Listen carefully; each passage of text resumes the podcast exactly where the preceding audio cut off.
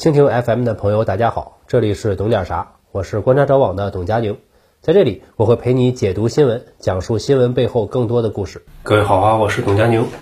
我先给大家介绍一本书，叫《秘密》，是2006年出版的，作者是一名澳大利亚人朗达·拜恩。这不是研究人类秘密这件事儿的书，也不是暴露个人隐私的，不是那种夏天留下来的小秘密，而是一本心灵疗愈书籍。核心思想就一句话。心灵思想就可以改变一切。你头脑中的积极想法就像磁石一样，会将你所需要的任何东西吸引过来。简单来说，这是一本鸡汤合集，而且鸡精味很浓。我听说之后呢，也没提起什么兴趣。可是后来我看到啊，这本书在全球狂卖了三千万本，总销售额超过了三亿美元，我有点沉不住气了。这可是个大活啊！这个，哎呦我的妈，还接个大活。于是我又找来翻了翻。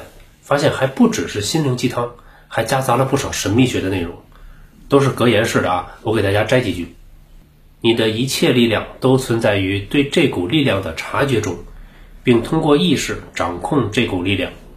事实上，一生中宇宙一直都在回答你的问题。然而，除非你是有察觉力的，否则无法接收到答案。我们想要的一切，不论它是什么，都是由爱引发的。重点是要传送爱的频率，你必须先爱自己，要全然的爱上自己，就必须把焦点放在你生命的新层面上，必须专注在你内在的临在上。宇宙起源于思想，我们不只是自身命运的创造者，同时也是宇宙的创造者。看到这儿我就不看了，这不适合人类看，这是上帝培训班用的教材。培训完了以后啊，分配就业，你去水星，你去木星，你去地球。三次连续向太阳系派上帝，去那好好管啊！不行，给你换了。如今玩法早已经超越了这些出版物，现在叫身心灵，市场已经非常庞大。在介绍市场玩法之前，我们先说一说它的起源。身和心我们都好理解，灵、灵魂、灵性、精神、潜意识，就是说除了物质上的身体，还有感知、情绪、思维以外，还有一个真实的自我，真我。平时看不着的，在西方往前倒呢，弗洛伊德提出来的自我、本我、超我，那福什么德我最拿手。所谓身心灵呢，就是一种探寻自我的文化。总的来说呢，它是美国传过来的。身心灵文化品种多样，手段丰富，香氛、音乐、宗教，还有性、毒品、精神药物，流派虽然多啊，但我看只有一派，就是缝合派。他们尤其推崇东方神秘主义。把里面的禅宗、佛道、日本禅修、印度冥想、瑜伽剥开剁碎，放进机器里，再做上包装，出来就是一件身心灵商品。像唐代有一个神秘的诗人叫寒山，这人你可能没听说过，但他的文字可是流传中文互联网很久了，就是现在屏幕上这一段，制霸 QQ 签名界长达十多年。他的诗浅白易懂，二十世纪初在日本流行，一九五零年代呢传到了美国。名气比李白、杜甫可响。有一个垮掉派诗人加里斯奈德，他看到这文字大声叫好啊！佛系、禅意、隐居、避世、颓废，感情一千多年前的中国人就已经垮成这样了。赛博寒山啊，这是奉他为后现代精神领袖。寒山跟他们说：“你来晚了，已经结束了。”嬉皮士这帮人说：“因为我认为是没有结束，只有开始。”于是就拥抱自由，反对理性。吸毒、性自由、摇滚，另外还有反对战争、反对金钱至上、反对大公司对于商业社会的控制，提倡亲近自然、寻找生命的价值、存在的意义。Peace and love。为什么会这样呢？直接的原因就是时代特点。二战之后，美国经济一路狂飙猛进，一个国家的 GDP 占全球一度达到了百分之四十。装备带的合理的话，一个人推对方五个人啊。开局一个人直接就推塔推到水晶了。人是吃饱了就犯困，犯困之余就开始空虚，这个都一样。没有了饥饿感，马上就精神危机。同时，社会依照个人技能高度分工，于是，一些年轻人认为自己的个性发展遭到了压制。是美国生病了，不是我生病了，是这个社会不再值得我去奋斗了，还不如佛系一点，退回到自己的小天地，及时享乐。嬉皮士就是这个时代的产物。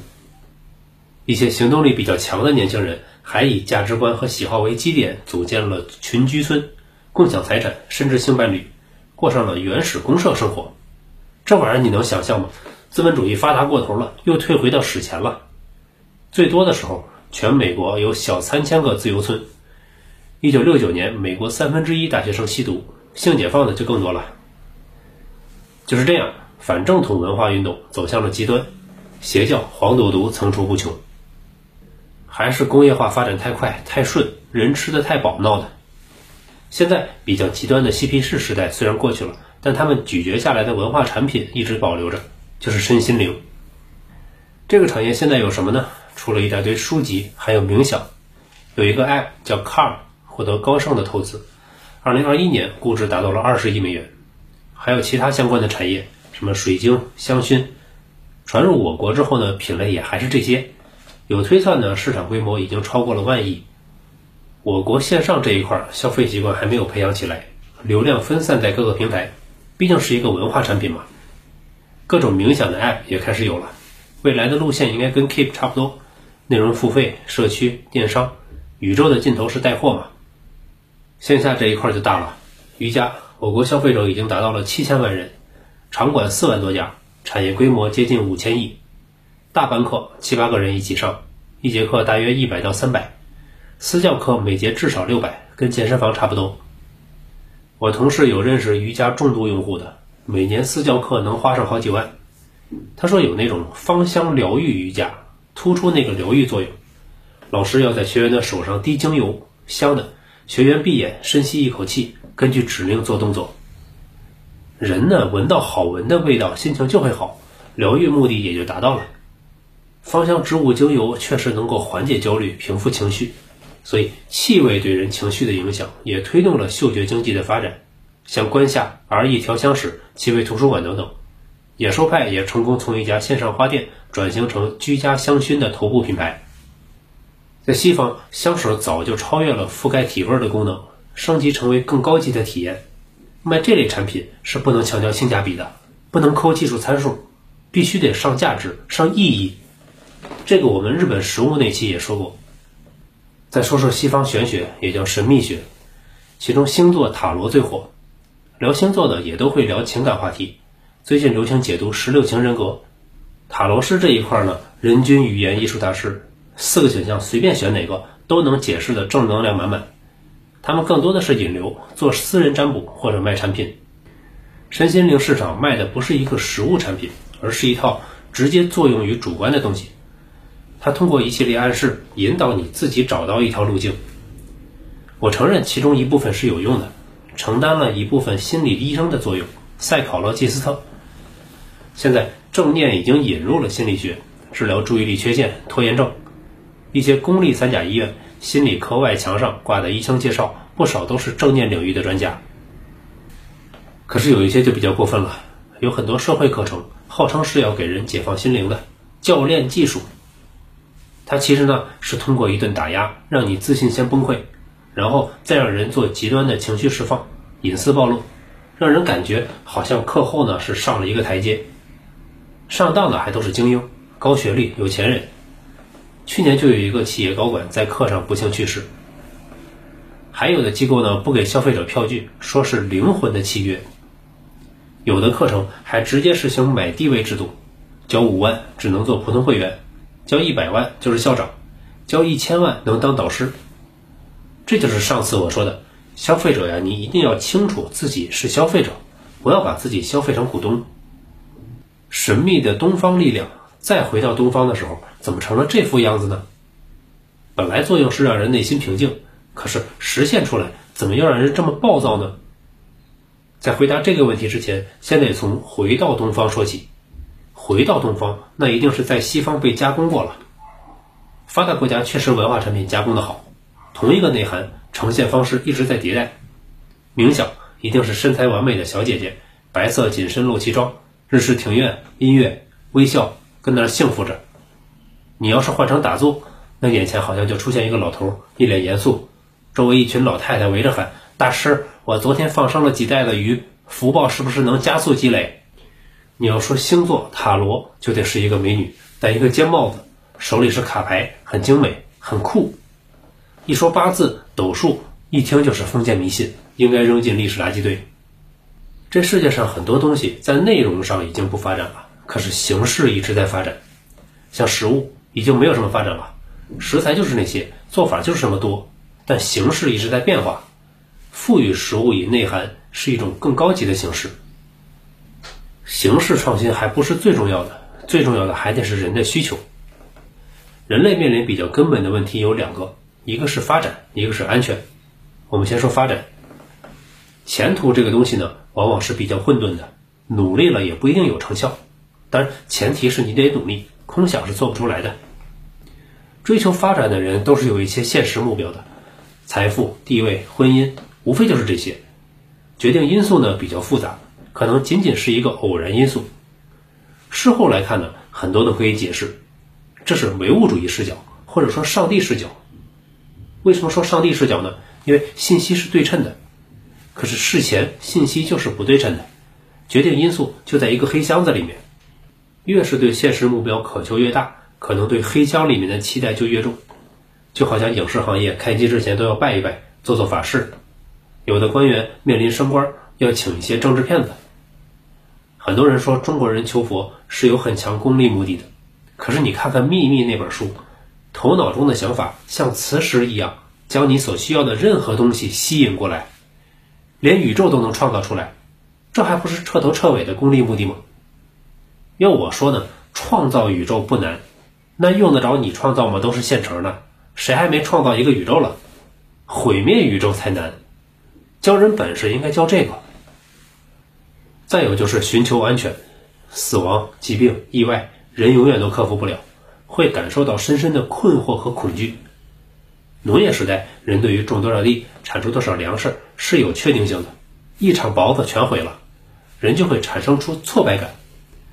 自己的确定感、信念感毁灭越严重，挫败感就越强，所以人们会去追求心理安慰，给自己没办法的事情一个解释。这个我想就是根本问题。科技再发达也没法解决，于是人们只能通过寻求内心平和来安慰自己。心灵的安慰剂永远有用。我平时也会给自己一些心灵疗愈，我可以分享给大家听一听啊。如果大家觉得有用，请别忘点个赞，给个三连，再转发出去。我们也达成一个灵魂的契约。很多人都会说呀，啊，公务员、事业单位稳定是稳定，可是一眼就看到头了。我觉得这个说法简单了。任何一份工作都没那么容易，你总会碰到各种各样的障碍，总会与初衷有所偏离。人能手拿把攥的东西并不多。工作中碰了灰，马上就是无穷的抱怨：为什么我的意愿挺好，可是别人不给办呢？我已经这么努力了，为什么工作还像机器呢？所以人会有螺丝钉感，这是工作方面。人际关系、恋爱也是一样，有的人失恋了，马上就自暴自弃。觉得挫败感特别强，他怎么会拒绝我呢？昨天还收礼物了呢。你会发现很多事情你都不能指望，因为他没有那么高的确定性。我做的事儿呢，第一个就是训练自己遗忘。很多人在与人接触的时候碰了灰，你就要做到什么？马上把这件事情忘掉，并且永远不要再提这个事情。提这件事情就是翻垃圾，越翻你自己越恶心，也对你身边的人是一个伤害。想这件事情越久，提起次数越多，这个漩涡就会越来越大，引力越来越强。这个行为是要训练的，就是训练自己的意志。怎么训练呢？就是专注于自己的事情，可以让自己更机械一点。要先把自己的事情完成。人一天意志力是有限的，要把意志力用在不糟心的地方，那些糟心的事情、糟心的人，自然就会遗忘掉了。第二个就是用你喜欢的东西填充精力。我会主动的追求一些确定性，比如说看书、写读书笔记。比如最近我就是这样，找了一个话题，相对深入的去学习，可能看了有十几本书，总阅读字数呢大概在二十万左右，二十万字左右啊。每天看完都要记下来，并且是按照我的习惯、我的语言风格记下来，按文章那样写，形成一个一万字的文章。碰到非常难的、不容易理解的，马上就跳过去。碰到书里写的云山雾罩的，也要果断的跳过去，先追求大略。要设定出一个量化的目标，这是非常简便的方式。每天记下来五百到一千字，并且随时在回看，我就感觉我进步了，内心平和了。我不会用身心灵的那一套，但我扫一眼那些书，其实里面一部分的内涵也都是一样的。你要找到一件事情是你觉得快乐的，能够获得确定感的，然后越来越深入的做下去。各位都可以自己去寻找，迷信的事情咱们不要去做，也不要长时间做那些只让你被动吸收的事情，要做一些确定能让你动起来的，不管是健身、运动、模型，还是看书学习，都可以。